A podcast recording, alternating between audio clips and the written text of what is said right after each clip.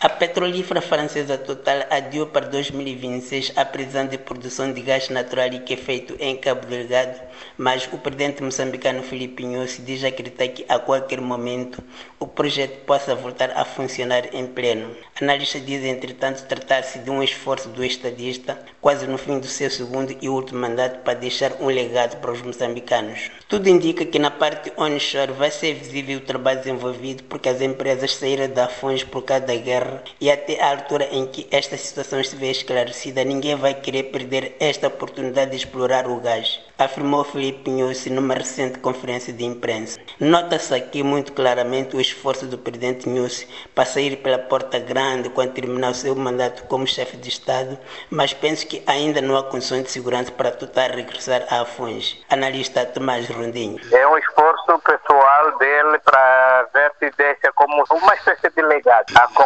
concretização disso parte do princípio de que tem que haver garantia tangível de que realmente não haverá um prejuízo financeiro. Havendo, a Total não tem como porque não é um investimento de pouco dinheiro. É natural que o presidente Nhosi, que está quase a meio do seu segundo e último mandato presidencial, manifeste esse desejo porque eventualmente quer deixar como presente para os moçambicanos o projeto de gás natural de Palma, mas duvido que isso aconteça porque a situação em Cabo Delgado ainda não está totalmente estabilizada. Nenhum investidor põe o seu dinheiro numa zona insegura, realçou o analista Mário Ubis. Segundo aquele analista, o presidente Nhosi reforçou muito o seu capital político com os progressos que se tem vindo a registrar na luta contra o terrorismo em Cabo Delgado, mas julgo que este desejo de ver a Total de novo em Palma dentro de pouco tempo vai ser difícil de se concretizar. A mesma opinião tem o analista João Feijão.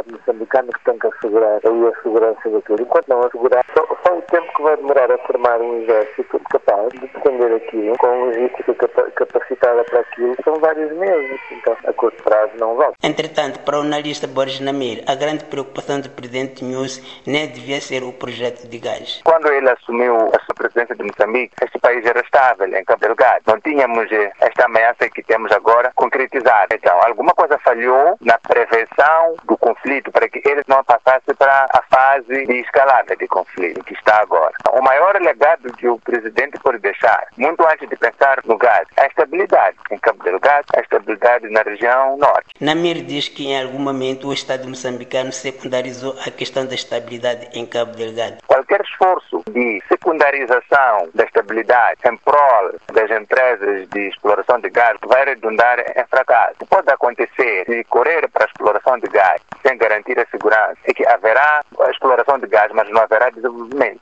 em termos de melhoria de condições de vida das pessoas de Cabo Delgado e de Moçambique em geral. E a face mais visível disso é o conteúdo local, que o primeiro elemento do conteúdo local é a mão de obra. Como é que você vai empregar os filhos de Mocimboa, os filhos de Palma, se essas pessoas estão em fuga porque não há estabilidade na sua região? De Maputo para a Voz da América, Ramos Miguel.